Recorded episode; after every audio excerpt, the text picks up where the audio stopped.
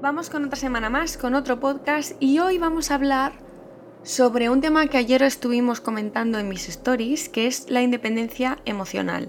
Y al final vamos a ver tres o cuatro palabras o challenges que tenemos para la siguiente etapa. Como muchos sabéis, y otros no, no tenéis por qué saberlo, yo vivo en Londres, pero me he venido a Escocia, al norte, a Inverness, para retirarme un poco y pensar y empezar nuevos proyectos que sé que en Londres no habría empezado o no habría estado lo suficiente inspirada como para empezarlos. Y por eso me he venido a hacer como un retiro de unos ocho días para ver si conectando con la naturaleza de una vez, porque en Londres ya sabéis que es muy difícil, bueno, en cualquier ciudad grande es muy difícil, y efectivamente he encontrado la inspiración, sobre todo para mi vida y por supuesto para mis proyectos. En toda esta aventura he decidido empezar mi tercer libro, escribirlo, que no os voy a dar el coñazo con el hype sobre este libro, no os preocupéis.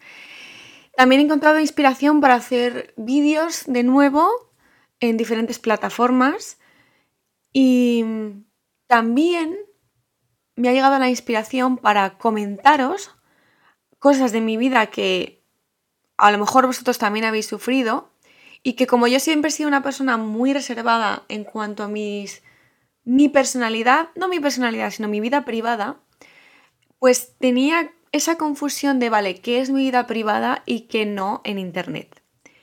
Cuando he estado reflexionando sobre todo esto, he dicho, vamos a ver, a ti te han dicho mil veces que tu vida es tu mensaje. Y si tú has tenido un viaje en cuanto a la independencia emocional, ¿por qué no lo vas a contar? Entonces, en todo este proceso he llegado a la conclusión de que efectivamente os voy a compartir mis experiencias, mm, las cosas en las que he sufrido, las cosas en las que no he sufrido, cómo lo he superado y todo esto. Y por eso, una de las cosas con las que más he sufrido o me ha costado más quitarme era la dependencia emocional.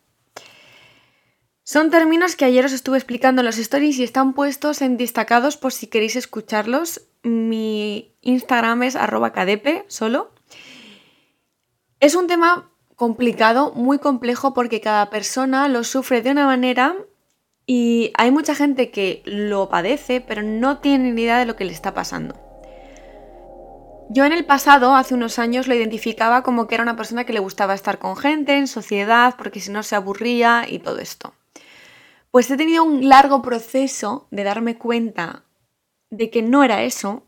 Por mucho que me fastidiara, no era esas ganas de estar con gente. Porque yo en realidad cuando estaba sola, estaba bien.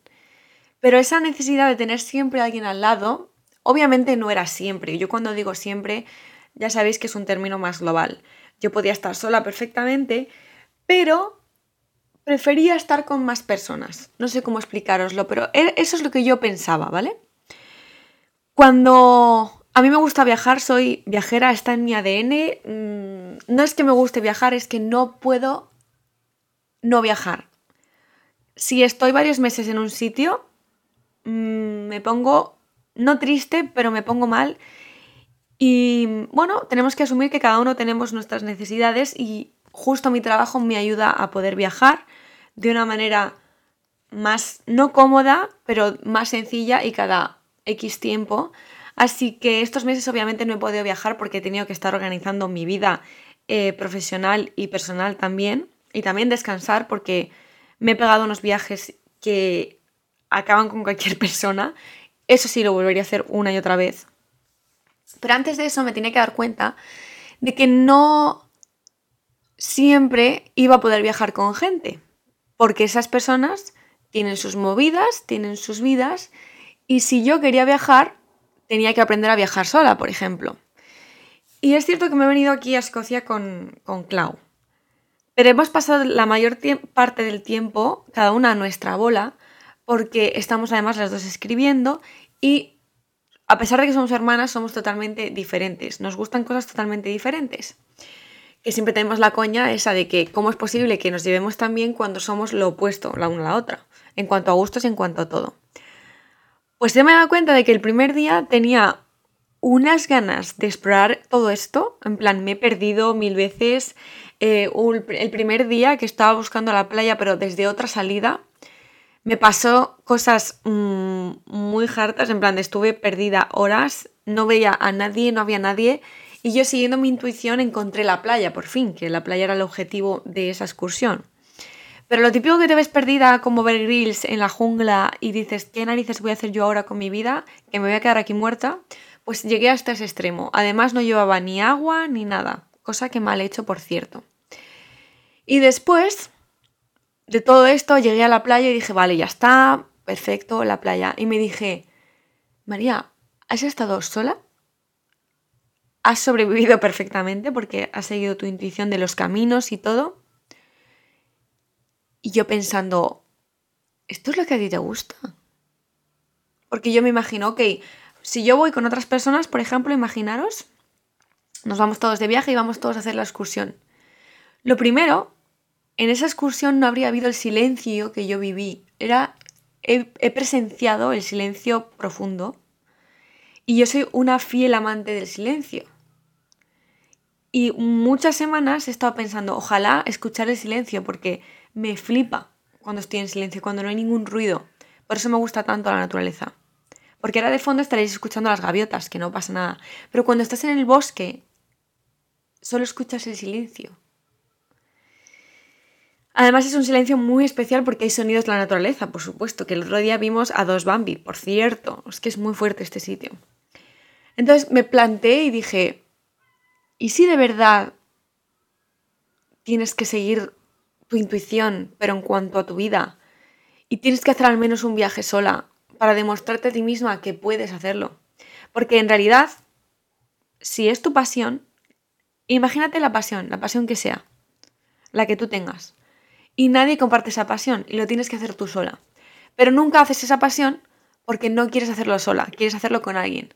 Porque, por ejemplo, ir a hacer deporte sola pues no te vale porque te aburres o no te gusta hacerlo sola cualquier tipo de actividad, pintura, lectura, escritura, todo lo que te dé la gana. Imagínate la que sea tu pasión haciéndolo solo y dices, no, es que yo me prefiero hacerlo con alguien.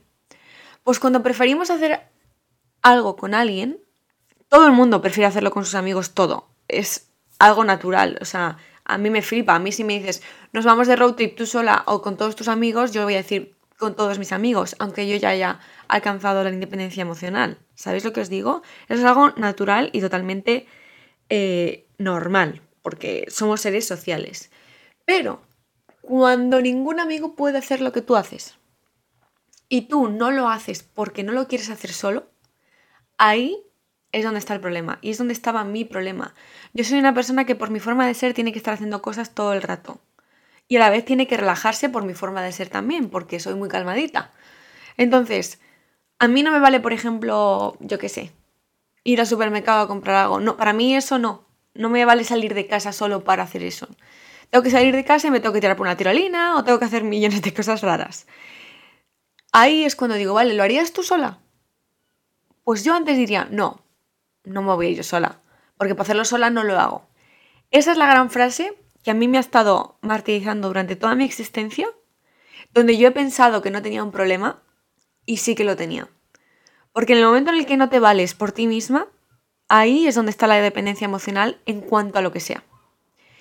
También otra parte de la dependencia emocional es que si tú estás en un grupo de gente, en amigos, porque es lo que hay que aprender, estás con amigos, con tu pareja, con tu familia, y en ese proceso, en esa quedada, en esa acción, a ti te molestan demasiado, y no te estoy diciendo que esas personas vayan a decirte cosas a malas a ti, ¿eh? No, en una relación normal de personas buenas que te tratan bien, cuando tú buscas siempre la aprobación de esas personas, si una de ellas está mal, por ejemplo, tú te pones mal.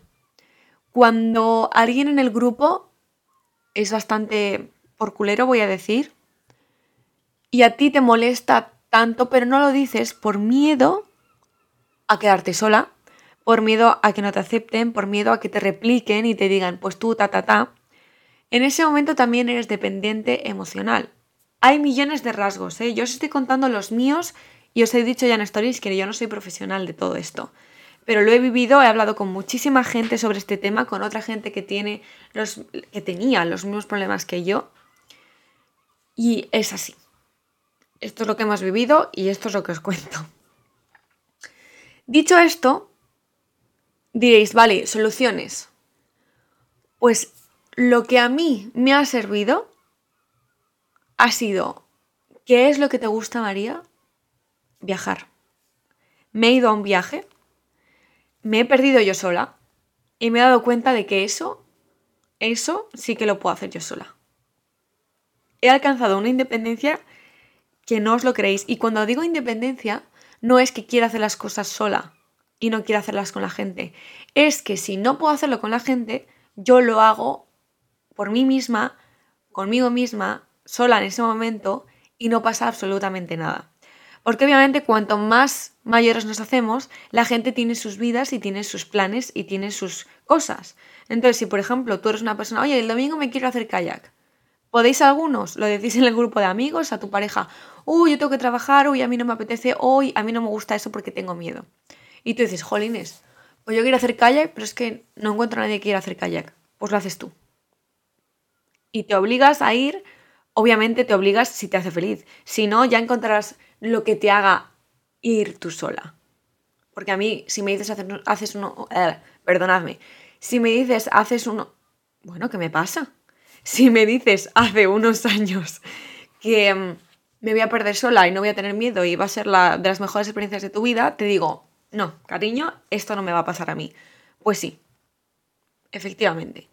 Y después llegué a la playa y dije, ¿cuál de todos los momentos maravillosos de mi vida han sido los mejores? Ok. Y he empezado a, analizar.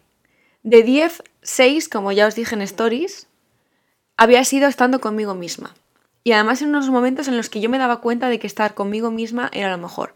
Me acuerdo uno en Nueva York, que no fui sola, pero me perdí una tarde entera por Nueva York eh, explorando Nueva York como toda la exploradora, porque sabéis que soy Sagitario y somos los exploradores del zodiaco.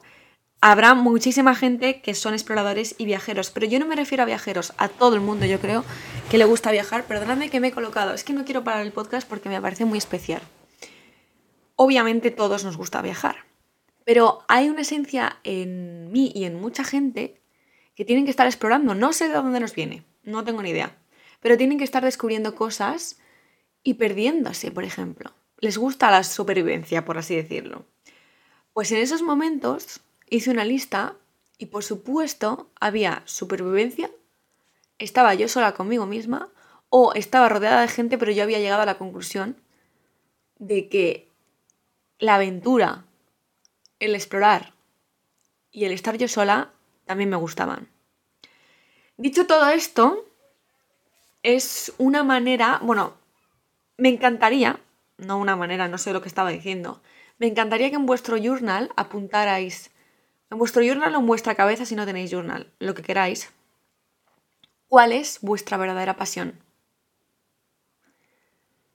Probablemente a la mayoría de vosotros os haya venido una palabra, un verbo, una acción a la cabeza en cuanto yo he dicho eso.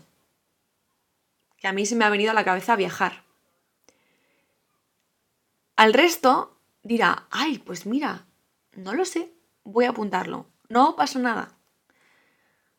Esa pasión, preguntaros si la podéis hacer solos y solas o soles. Y si sois capaces de hacerlo por vuestra cuenta? Si la respuesta es, por supuesto que sí, perfecto. Si la respuesta es, sí, pero prefiero hacerlo con mis amigos, también está bien. Y si la respuesta es, no, prefiero hacerlo con gente, ahí es donde hay que trabajar. Y otro día hablaremos de la dependencia emocional en pareja, por ejemplo, que yo creo que es donde la sociedad sufre más porque nos vemos como fusionados con las parejas y, por ejemplo, el echar de menos está bien, todo el mundo vamos a echar de menos a nuestra pareja y vamos a querer estar abrazaditos. Pero en el momento en el que echar de menos no es echar de menos, es no poder dormir sin esa persona, sufrir si no tienes el abrazo de por la noche, Sufrir si no tienes el beso de por la tarde. No estoy poniendo ejemplos. Ahí es cuando eres dependiente emocional. echar de menos, los vamos a echar. Que os encantaría estar acostando con ellos o besándoos en el campo, mm, perfecto. Es que eso es algo lógico y normal.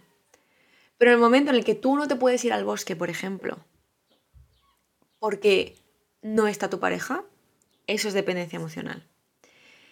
Espero que os haya gustado esta parte del podcast. Me he enrollado como una persiana, pero sé que os gusta que me enrolle, así que vamos con la segunda parte y vamos a ver los mensajes de la semana.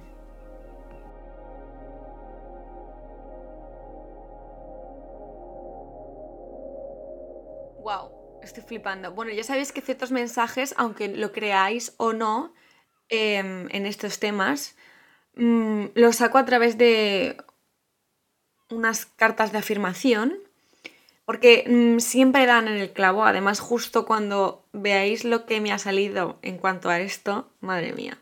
En fin, estábamos hablando de la independencia emocional y han salido cuatro palabras, que es poder, tomar riesgos, presencia, es decir, estar en el presente, y resiliencia. My God.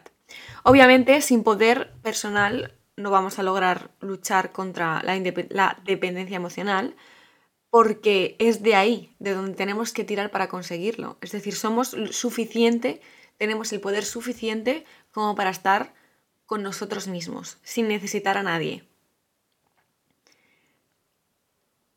Tomar riesgos, por supuesto, porque sin esa garra, garra, sí, es que me está saliendo la palabra garra, sin esa garra de decir, pues mira, lo hago, aunque me cueste la vida, que nunca os va a costar la vida, es una forma de hablar, aunque me, me cueste todo, mis miedos, tengo que acabar con mis miedos, voy a tomar ese riesgo y lo voy a hacer.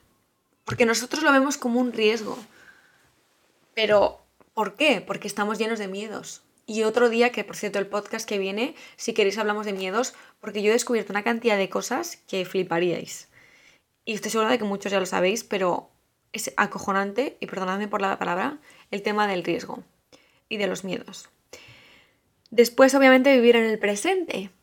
¿Qué es lo que quieres hacer? ¿Qué quieres hacer ahora? Que nada ninguna situación te pare. No, ya lo haré. No, ya cuando alguien pueda lo hago. No, ahora. Mira, se me está abriendo la puerta sola que está estoy lleno de...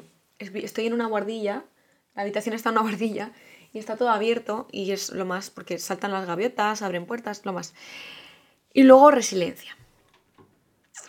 Vamos a ver qué dice, ¿vale? En cuanto al poder, nos habla de la capacidad de actuar con nuestra conciencia, siendo conscientes de lo que nos pasa. Nos pasa esto y con mi poder lo voy a solucionar. Es lo que hemos estado hablando antes.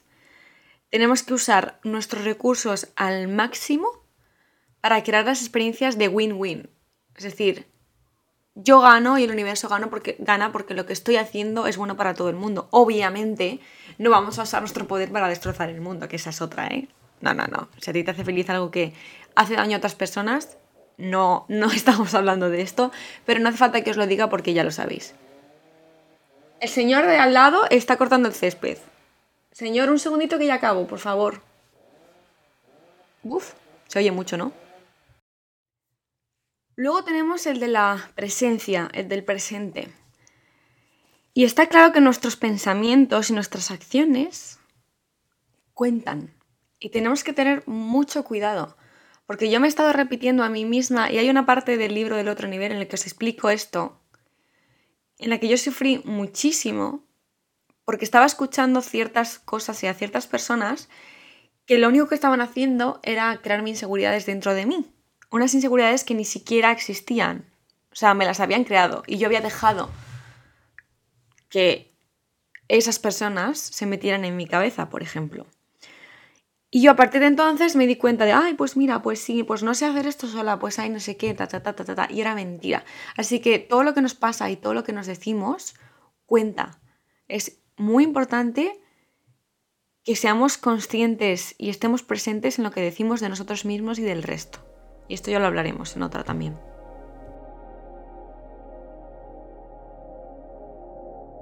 Por supuesto, en el de tomar riesgos nos dicen que tenemos que salir de nuestra zona de confort y saltar a lo desconocido. Esto es una sensación que yo viví cuando me tiré en Bungee Jump eh, con Melo, Nueva Zelanda, que nos tiramos las dos.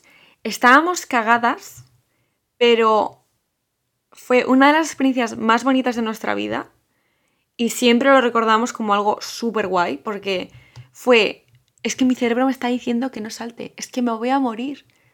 O sea, el cerebro siempre piensa con miedo. Obviamente estábamos llenas de cuerdas, un montón de seguridad. Además se puso a llover todo el mundo se tiró sin llover y justo cuando nos vamos a tirar nosotras se puso a llover. Es en plan de, hay un mal augurio, no sé qué, toda la, la, la.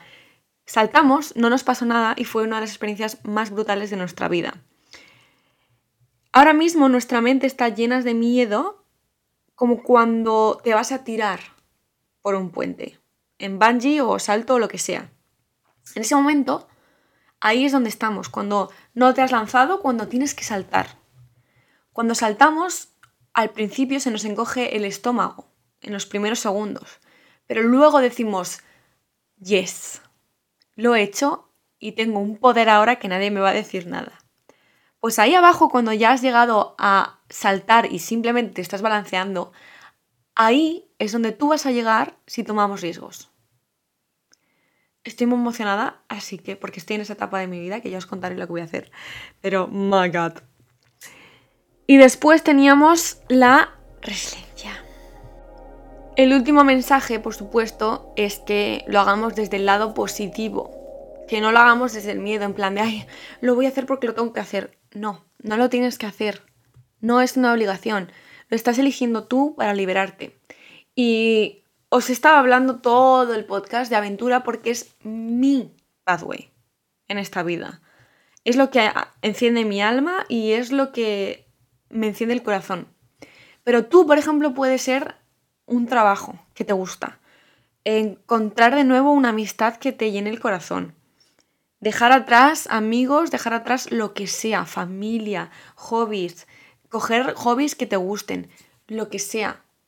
De hecho, me encantaría, me encantaría que me escribierais por alguna red social o por lo que sea, contándome en una frase cuál es vuestra pasión.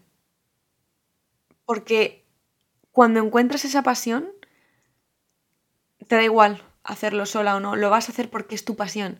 Y muchas veces vivimos sin pensar en eso, vivimos pensando qué es lo que tengo que hacer, no cuál es mi pasión. Así que os animo a que lo penséis, os animo a que os queráis a vosotros mismos como nadie os ha querido y nadie os querrá. Y después llamemos al resto estoy muy emocionada porque este podcast mm, me ha llenado mucho el corazoncito, me ha encantado. Gracias, gracias, gracias por el apoyo incondicional que, me dais, a pesar de toda la gente malilla que hace el mal alrededor. Os agradezco con todo mi corazón que sigáis en mi camino. Yo voy a seguir en el vuestro hasta que me dejéis. Y y que antes de que me ponga a llorar me voy. Os quiero mucho. Nos vemos el próximo jueves. Por cierto, he acabado de grabar el podcast a las 11 y 11. Os quiero mucho.